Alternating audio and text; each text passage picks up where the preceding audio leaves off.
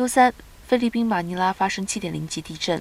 造成至少两人死亡和数十人受伤。地震引发了小规模山体滑坡，破坏了建筑，并使惊恐的人群涌向户外。菲律宾火山学和地震学研究所所长雷纳托·索利杜姆表示，这次7.0级的地震中心是受灾严重的山区阿布拉省，许多房屋和建筑物的墙壁开裂。不到一个月前上任的新总统小费迪南德·马克思计划前往那里会见受伤者和当地官员。